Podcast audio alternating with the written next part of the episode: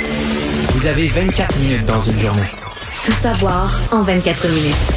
Pour s'informer et comprendre en 24 minutes, ici Mario Dumont, en compagnie de Vincent Dessureau, des studios de Cube Radio, la station d'affaires publique de Québecor. Voici Tout savoir en 24 minutes. Tout savoir en 24 minutes. Beaucoup de nouvelles aujourd'hui. On reviendra sur euh, le procès euh, des suites du meurtre de Jaël Quentin, euh, des regrets même pour M. Trudeau. Mais commençons par la vaccination, un dossier qui fait beaucoup jaser partout à travers le Canada aujourd'hui. et tout d'abord au Québec, parce que c'était demandé aujourd'hui par les syndicats et également par le Parti québécois de reporter cette date du 15 octobre, l'imposition de la vaccination obligatoire dans le réseau de la santé. donc des porte-paroles de différents syndicats se sont joints ce matin à Paul Saint-Pierre Plamondon pour faire front commun euh, et demander un report de cet ultimatum parce que selon eux, euh, sans un report, il y aura des bris de service. On chiffrait ce matin à 6 900 euh, employés de la santé directement là, qui travaillent avec les patients qui seraient retirés à partir de cette date de la mi-octobre. Je vais vous faire entendre tout d'abord les syndicats. vous allez entendre Sylvie Nelson, Robert Comeau, Isabelle Groux et Paul Saint-Pierre Plamondon sur la situation inquiétante selon eux. On est inquiet pour les services qui seront rendus aux résidents et aux résidentes. Ça, on est inquiet parce qu'ils méritent d'avoir mieux. Déjà, ils méritent d'avoir mieux. Fait qu'imaginez en bris de service. À la DPJ, pour nous, au 15 octobre, c'est entre 6 et 800 personnes qui, du jour au lendemain, vont disparaître. 6 800 personnes qui donneront pas les services euh, aux familles, au signalement, pas de suivi dans les signalements. Elle est, elle est là, l'inquiétude. Des bris de service, on en subit déjà depuis plusieurs mois la situation peut juste être empirée, peu importe combien de professionnels en soins au travers de la santé qui vont être retirés. Nous nous dirigeons donc dans un mur dans le cadre duquel il y aura davantage de bris de services dans notre réseau de santé. mais faisant ça, euh, moi, ce qui me déplaît, à la fois du Parti québécois et des syndicats, c'est que faisant ça, on donne comme doublement raison aux gens qui ne sont pas fait vacciner. on, on va leur donner raison en disant, ben regardez, là, c'est un peu ce que. Il y a des gens qui se sont pas fait vacciner en disant, voyons, le gouvernement, là, il pourra pas se passer de nous autres. Puis la ils feront jamais ça. La date, elle sera pas respectée. Ils feront jamais ça. Ils vont plier, ils vont reporter, etc. Et deuxièmement, ben, peut-être plus du côté syndical dans ce cas-là. Euh, est-ce que est-ce qu'on envoie le bon message quand on laisse entendre aux syndiqués qu'on va les défendre ou je veux dire ceux qui sont pas vaccinés devraient recevoir comme message mais c'est vraiment essentiel la vaccination. C'est pas euh, c'est pas ah ça serait mieux mais on va vous défendre si vous le faites pas. C'est pas peut-être c'est les tests c'est correct euh, avec euh, le bon équipement. Ben c'est ça. Et sauf que du côté syndical on se dit pour la vaccination mais on glisse contre son gré là. Mais en glissant pour dire pas de vaccination obligatoire ben on glisse à dire ben la vaccination peut-être pas si essentielle que ça. Il y a moyen de s'en passer. Et euh, je pense pas que ce soit le bon message de toute façon on comprend que politiquement, le Parti québécois se place dans une position où ils vont pouvoir dire, exemple, s'il y a des, s'il y a des si ça va mal. Si ça va mal. Et ça va aller mal à des places. On s'entend que c'est une décision énorme du gouvernement qui a été prise ailleurs, hein, qui a été prise aux États-Unis, dans plusieurs endroits, dans des réseaux de santé, on l'a pris. Donc, euh, Là, le Parti québécois va dire, ah, bon, on l'avait dit, que ça amenait des ruptures de services, etc., etc. Mais sinon, si on se met dans la peau du gouvernement, tu peux pas reculer sur une affaire de même. Tu peux pas. C'est tellement grave. D'abord, il y a des gens qui ont pilé sur leur orgueil ou qui ont pilé sur leur peur, qui sont allés se faire vacciner. Il faut que tu sois juste envers eux en disant, non, on vous a dit que c'était le 15, puis vous vous êtes fait vacciner, vous avez fait la bonne chose. Le 15 octobre, c'était pour vrai. Puis ben, même chose envers ceux qui ne sont pas fait vacciner. Il faut pas. Un gouvernement peut pas. Le gouvernement peut pas être quelqu'un qui brandit des épouvantails, mais c'est pas vrai. Que, quand tu arrives à l'échéance, il change d'idée. Est-ce que mettons quelqu'un qui a sa première dose, qui a son rendez-vous pour la deuxième d'ici peu, est-ce que là tu peux avoir un petit euh, ajouter un petit jeu là? À mon avis, on le dira jamais. Mais au niveau des instances locales, des établissements, oui, je pense qu'on va faire des arrangements. À limite, on va dire aux personnes, mais garde, là, prendre de tes semaines de vacances, là, tu sais, t'as des, des vacances accumulées ou prendre de tes semaines de vacances, puis tu reviendras travailler quand tu auras eu ta, deuxième dose. Mais à mon avis, on va être beaucoup plus accommodant pour des personnes qui vont avoir démontré qu'ils ont pris le chemin de la ils ont pris le chemin de la vaccination que pour ceux qui ont, qui ont rien voulu savoir, pour lesquels il semble pas y avoir vraiment de compromis possible. Parce que ça s'est retrouvé également à la période de questions, le chef parlementaire du Parti québécois, Joël Arsenault, qui euh, disait que qu'on mettait en péril carrément la santé et la sécurité de la, de la population. Et du côté du gouvernement, ben on c'était une fin de non-recevoir. François Legault l'a dit. Euh, D'ailleurs, il disait le chef parlementaire du Parti québécois vient de nous dire que le remède serait pire que le mal. C'est quand même grave. Christian Dubé allait dans le même sens, disant on avance, sans s'adresser toutefois aux journalistes. Je vais vous faire quand même entendre quand même Marguerite Blais, qui elle a parlé un peu euh, aux médias, disant qu'on va maintenir le 15 octobre, on aura un plan de contingence et on va essayer de, de, de bon, s'organiser pour qu'il y ait le moins de problèmes possible. On peut entendre la ministre des Aînés. On va tout faire pour qu'il n'y ait pas de bris de service. Ben, je vous dis pas que ça m'inquiète pas. Je vous dis pas que ça m'inquiète pas. Ce que je suis en train de dire, c'est que j'espère que le personnel qui travaille auprès de nos plus vulnérables, c'est ça mon message aujourd'hui. Je n'ai qu'un seul message. Vous travaillez auprès d'une personne vulnérable dans un CHSLD, dans une RPA, dans une ressource intermédiaire. Allez vous faire vacciner parce qu'on veut les protéger, ces personnes vulnérables. On sait que dans certaines résidences, euh, Mario, il y a beaucoup, beaucoup de gens, là, beaucoup d'employés qui sont non vaccinés. À certains endroits, on parlait de 60% Alors là, euh, tu te retrouves du jour au lendemain avec tout un problème. Ça me paraît ça, euh, surtout dans le Grand Montréal, où on a ce genre de, de problème-là. Donc, à suivre, mais je, je, je, continue à penser que le gouvernement peut pas, une fois que tu as pris la décision, que les gens doivent être vaccinés, euh, qu'elle est appuyée par toutes les autorités de santé publique, euh, qu'elle est appuyée par la plupart des médecins qui sont exprimés publiquement, on dit c'est, on est rendu là, ben tu peux pas, euh, peux pas quand on approche de la date changer d'idée. Dans le cas du fédéral, c'était le dossier du jour également, la vaccination, puisque Justin Trudeau et la vice-première ministre Christian Freeland ont fait euh, point de presse pour annoncer, confirmer la vaccination obligatoire des employés fédéraux, qui sera donc exigée à partir du 29 octobre. Pour euh, donc les gens qui ne sont pas vaccinés seront placés en congé sans solde, et ce dès le 15 novembre. Euh, et on, c'est une attestation qu'on est vacciné. Alors on va pas aller vérifier tout le monde. je vais vous faire entendre d'ailleurs Justin Trudeau là-dessus sur cette attestation qui est, selon lui, la façon la plus simple de fonctionner. Une attestation euh, où ils vont déclarer leur statut d'être vaccinés, c'est la façon la plus rapide et la plus euh, facile. Nous allons avoir des processus en place qui vont varier de département à département selon les circonstances pour faire une vérification et quiconque aurait menti sur cette attestation va, avoir des, sévères, des conséquences sévères.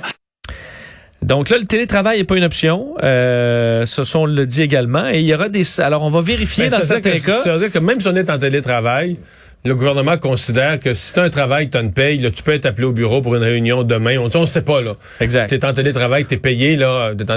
la plupart des gens en télétravail sont susceptibles d'être. Euh, convoqué ou tu quand même un travail avec un lieu, un poste, là, et donc faut que tu sois vacciné. Moi, je suis assez d'accord. C'est comme quand on parlait des médecins, là. S'ils font du télétravail, ils font des consultations à distance, là, ils font de la, de la télémédecine, euh, des médecins non vaccinés. Mais tu peux-tu vraiment, tu n'as pas ton permis de pratique, tu peux pas voir un patient, mais là, tu envoies à télémédecine en attendant, mais si jamais il arrivait une complication, il faudrait que tu Fallait que tu vois la personne. T'as pas de permis de pratique pour être en présence physique de quelqu'un. Ça marche pas, ça. Il y a aussi que pour le fédéral, c'est un peu de dire, ben, le, nous, euh, le gouvernement, on croit au vaccin, puis on paie des employés, puis on, veut que ces employés, les employés qu'on paie soient vaccinés. Euh, c'est le plus gros employeur d'ailleurs au, euh, au, Canada. il y aura des exemptions. Ça, ça fait jaser un peu parce qu'on parle d'exemptions pour des raisons médicales et religieuses. Mais là-dessus, Justin Trudeau a tenu à dire que c'était, ça allait être difficile. Je vous le fais entendre là-dessus. Quelle religion interdit la vaccination?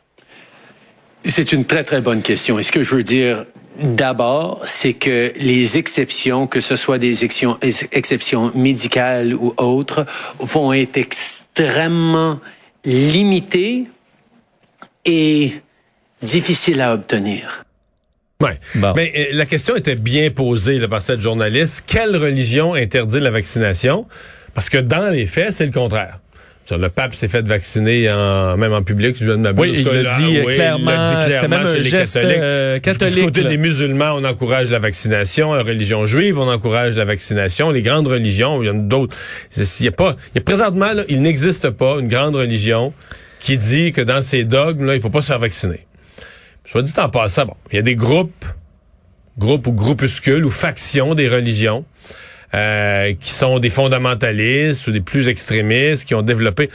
En toi et moi, là, dans un livre qui a 2000 ans, que tu y crois ou pas, que tu sois croyant ou pas, mais même pour les croyants comme pour les non-croyants, le livre a 2000 ans. Est-ce qu'on a vraiment écrit quelque chose à propos d'une découverte qu'allait faire, faire Louis Pasteur? Non, mais 19 siècles plus tard, Louis Pasteur allait trouver une façon de soigner le monde. Oui. Puis que dans le texte, c'était déjà prévu ça. Puis qu'on avait mis des lignes, là, un sous-entendu entre deux lignes Oui. qui voulait dire quand Pasteur va trouver ça, là, non, non, non, non, non, non. Voyons, voyons, voyons. C'est pas. En tout cas, non, donc il n'y a pas de religion.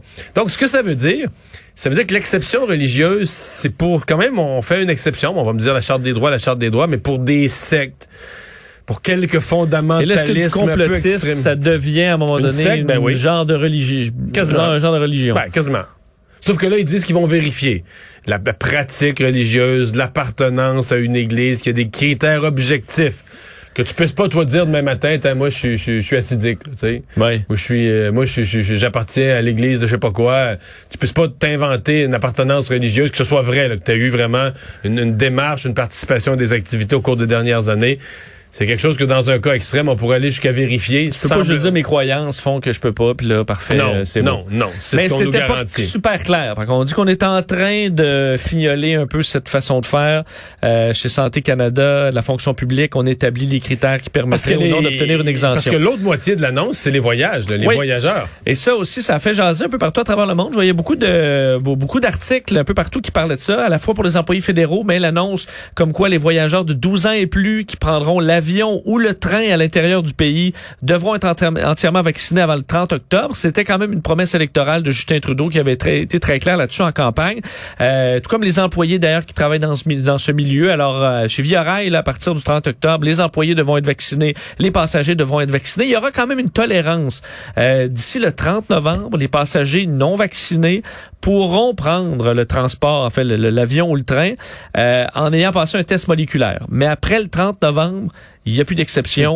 Vous êtes exclu euh, des trains. Et ce faisant, euh, la- la- la- le sujet a été soulevé. Il y a quelques députés conservateurs, semble-t-il, parce qu'il y a dans le caucus conservateur quelques députés de l'Ouest canadien, euh, de l'Alberta, semblerait-il. On les a pas nommés encore, les non-vaccinés, mais il y en a quelques-uns. Et ben, se rendre à Ottawa, ça va être... en auto? C'est plus long. Pour moi, Calgary, Ottawa, toutes les semaines. moi, j'ai fait Québec, j'ai fait Québec, Rivière-du-Loup toutes les semaines, là, Mais puis je trouvais que c'était quand même de la peau, là. Mais, Mais tu euh, pouvais faire tes propres recherches. Tu comptes- ça donne le temps de t'informer sur Non, euh, t'es en chacun auto. des vaccins? T'es au volant, là, sur 3500 km, d'après moi. euh, Ben, ouais, ils n'ont pas tous des chauffeurs, c'est ça. Là. Non. Non, il n'y a pas de chauffeur. Des députés n'ont pas de Mais chauffeur. tu peux écouter un podcast, par exemple, sur la santé, t'informer tranquillement, te convaincre peut-être que ce Mais serait bien de te faire vacciner. soit, soit qu'ils siégeront plus, ou soit qu'ils vont être obligés d'aller vivre à Ottawa. Ils vont faire le déplacement. comme les gens qui vont en Floride, là. Tu, sais, tu y vas pour l'hiver, tu pars en novembre, puis tu reviens en... non, mais tu ris, mais c'est ça. Ris pas. et- Oui, oui, ben, ils je vont comprends, partir, ils vont partir, plus ils vont- compliqué. Ils vont faire deux jours, deux, trois jours de route, puis pour toute la session parlementaire, ils vont venir après, là. Mais... Désolé, chérie, mais on se reverra au printemps. Bon. Euh, D'ailleurs, pour parler encore de Justin Trudeau, parce qu'à travers toutes ces annonces-là, euh, il, euh, il a parlé de son séjour à la plage de Tofino lors de la première journée nationale de la vérité et de la réconciliation avec les peuples autochtones la semaine dernière. On sait que ça avait fait énormément jaser, grande controverse, c'est-à-dire pourquoi cette journée que Justin Trudeau disait si importante, il se retrouvait en vacances. Mais aujourd'hui, il est revenu là-dessus, regrettant, donc officiellement, c'était une erreur de choisir ce jour-là là, pour aller euh, se, se reposer. Et euh, il a été questionné aussi sur le fait, est-ce qu'on a menti dans l'horaire du jour du premier ministre? Parce qu'on avait inscrit qu'il était à Ottawa. Ce n'était pas le cas. Il était en congé à Tofino. Il a répondu à cette question-là. On écoute le premier ministre. C'était une erreur de choisir de voyager ce, jour-là, euh, le 30 septembre, et je le regrette. C'était un, un moment euh, important pour se recueillir en tant que euh, Canadien, pour réfléchir à la réconciliation. Pourquoi euh, avoir menti sur l'itinéraire? Et quel message ça envoie? Euh, Il n'y a eu aucun mensonge là-dedans. Elle disait que vous étiez à Ottawa. Non, c'est l'itinéraire disait, que j'avais des, rencontres privées. Effectivement, euh, j'ai eu des, appels euh, euh, pendant des heures cette journée-là avec des survivants des, euh, des, des pensionnats autochtones. Et là, Bon. des rencontres privées à Ottawa, puis des appels à Tofino, c'est la même chose, ça? Mais maintenant, on est, c'est un citoyen du monde, Monsieur Trudeau, j'ai l'impression. T'as une belle ouverture d'esprit. Et Vincent, tu vas nous faire revivre une minute de soirée électorale, là. Oui, parce La que soirée électorale est pas finie. non, c'est pas fini. Oh, Tu l'avais dit que ça pouvait euh, déborder du 20 euh, du 20 septembre. Ben, on apprend que euh, d'ailleurs Mélanie Joly vient de commenter euh, dans Châteauguay-la-Colle, OK? Donc euh, circonscription qui avait été au départ remportée par le Bloc québécois, ben on avait demandé qui un était, je pense, la seule, finalement, à la fin, c'était la seule victoire là, du Bloc québécois, un comté qui gagnait sur l'adversaire. Ouais, c'était presque euh, par 300 votes. Ouais, 280 de mémoire. Et on a refait donc un recomptage, dépouillement judiciaire. Et euh, bien le Parti libéral, le Parti libéral gagne ce siège-là finalement par 12 voix seulement. Le Euh, député Brenda Shanahan, qui a été plus député, battu, qui a fait son deuil, il a été attristé pendant deux semaines. Et qu'il a finalement, in extremis, parce que là, 12, ça montre quand même que chaque vote est important. là. Ben, j'ai même vu que sur le site du Parlement fédéral, le député O'Hara, donc le député bloquiste, ben, qui, le plus député, là, le, le, le, le failli, lui, être- être déçu, le passé proche d'être député euh, du bloc, alors, qui doit être très déçu, euh, il était déjà inscrit. Là. Il reste, euh, c'est le, le site du Parlement est comme dans un entre-deux. Là, tu vois que c'est pas confirmé, mais il est, vous allez sur le site de la Chambre des communes, Châteauguay-Lacolle, circonscription, présentement, là, euh, c'est le député euh, Patrick O'Hara qui est là. Donc, euh, C'est quand même crève-cœur pour, euh, on pense. C'est épouvantable, C'est là. là, t'apprends ça là. Euh, D'ailleurs, Mélanie Joly euh, écrivait un message disant félicitations à Brenda Shanahan qui représentera Châteauguay-Lacolle à Ottawa. Ce fut une course serrée qui nous rappelle collectivement que chaque, chaque vote compte. C'est donc officiel. Le Parti libéral a maintenu tous ses 35 sièges au Québec et a remporté 160 au Canada. Alors, c'est la situation. en 12 ce moment. votes, dans ce comté-là, il doit y en avoir, à mon avis, euh, 60, 50, 60, 60 000. Ouais, parce que quelque c'était à peu près de- 18 18 000 à 17 000 quelques. Là, pour les donc deux dans- pour les deux dans les premiers. 50 000 votes, puis ça se finit par 12 de différence. Quelques maisonnées euh, qui ont décidé d'aller voter. Un rappel que chaque vote compte, en effet. Faisons le bilan des cas Ouais. pour aujourd'hui. Euh, 506 nouveaux cas au Québec, euh, trois nouveaux décès, trois personnes de plus hospitalisées et la stabilité aux soins intensifs. Ça montre quand même une, une baisse assez soutenue de semaine en semaine. Pour faire des chiffrons, là, il y a quatre semaines, on était à 800 à peu près. Euh, il y a euh, deux semaines, enfin, il y a trois semaines à, à presque 800, deux semaines à 683, donc presque 700. La semaine dernière à 600 et là on est à 506. Alors une baisse là assez stable. Euh, C'est la situation en ce moment du côté de nos voisins en Ontario. 476 infections, 14 décès euh, supplémentaires. Alors, c'est le bilan du jour. D'ailleurs, dans les choses à surveiller par rapport à la COVID, éclosion annoncée à l'hôpital de Sept-Îles. Euh, deux départements de l'hôpital qui sont aux prises avec des éclosions de COVID euh, réparties entre les patients et les travailleurs de la santé. On connaît pas euh, le, statut vaccinal de ces gens-là, mais l'unité des hospitalisations, celle des soins de courte durée gériatrique est également touch- touchée. Alors, on fait une opération de dépistage. Les visites sont annulées jusqu'à nouvel ordre. Parlons euh, de ce bon, c'était jour de sentence aujourd'hui pour Benoît Cardinal, lui qui avait été euh, reconnu coupable euh, du meurtre de Jaël Quentin, euh, la mère de six enfants. C'est arrivé le 16 janvier 2020. Jaël Quentin qui avait été retrouvé sans vie après avoir été battu à mort dans la chambre à coucher de la résidence familiale, résidence intergénérationnelle qu'elle partageait avec ses parents à Mascouche. Eh bien, Benoît Cardinal, on le savait, ça va de façon automatique, prison à vie sans possibilité de libération conditionnelle avant 25 ans.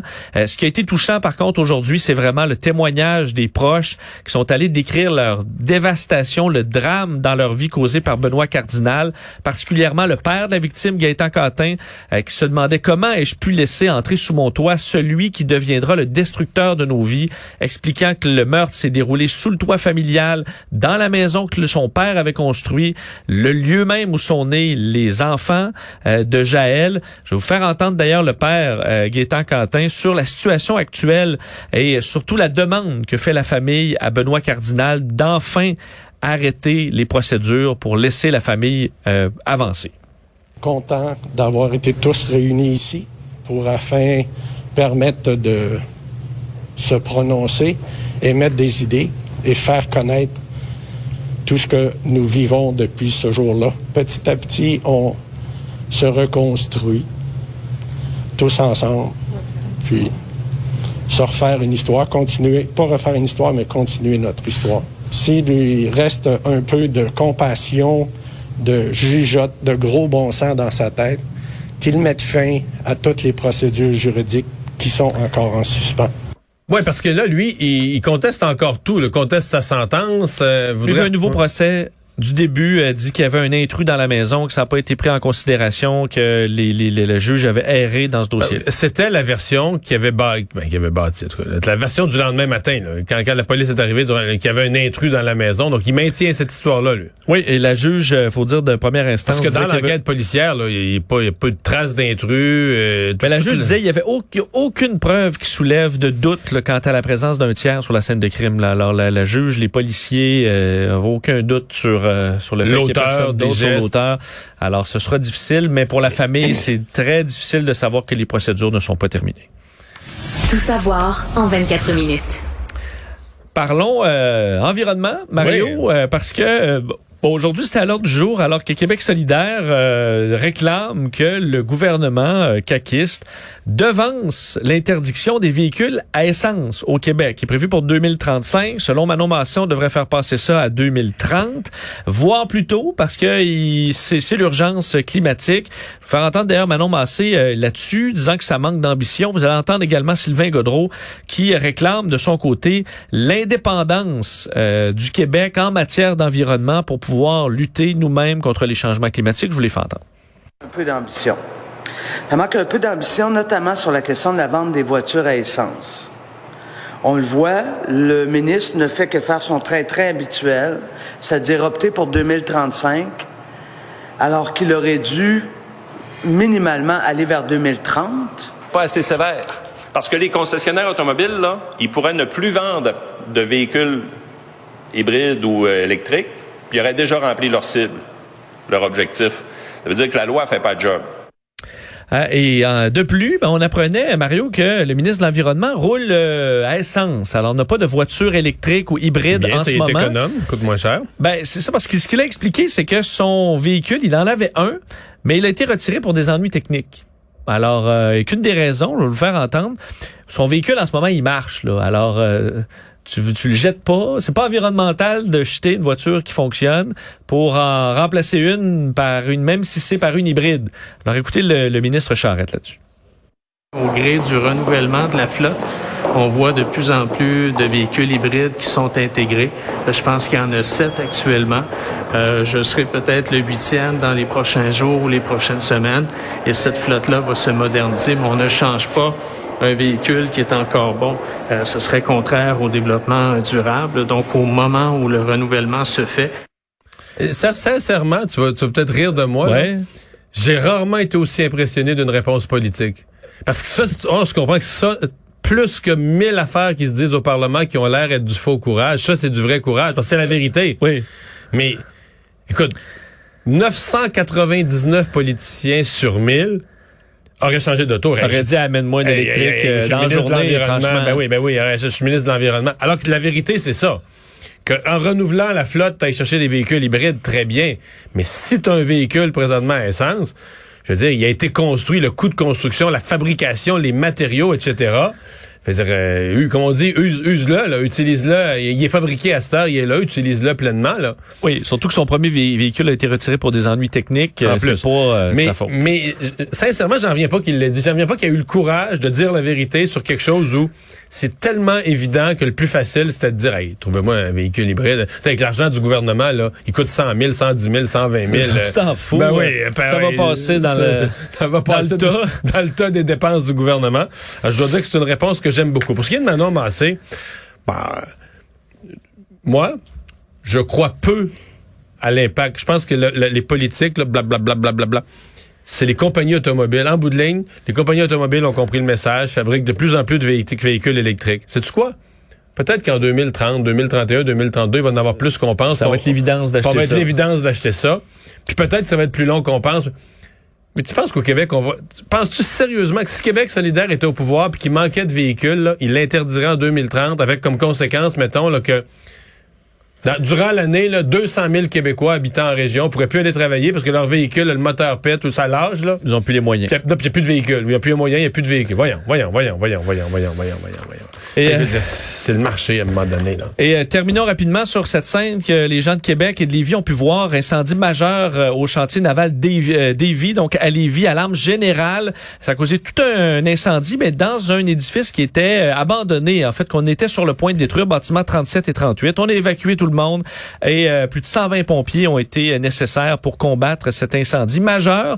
Mais donc, Mais c'est pas un lieu de production, c'est pas un lieu critique pour le bien de l'entreprise. pas là. du tout. Alors, on peut penser que les travaux à la Lévis reprendront très rapidement. Résumer l'actualité en 24 minutes. Mission accomplie, Vincent.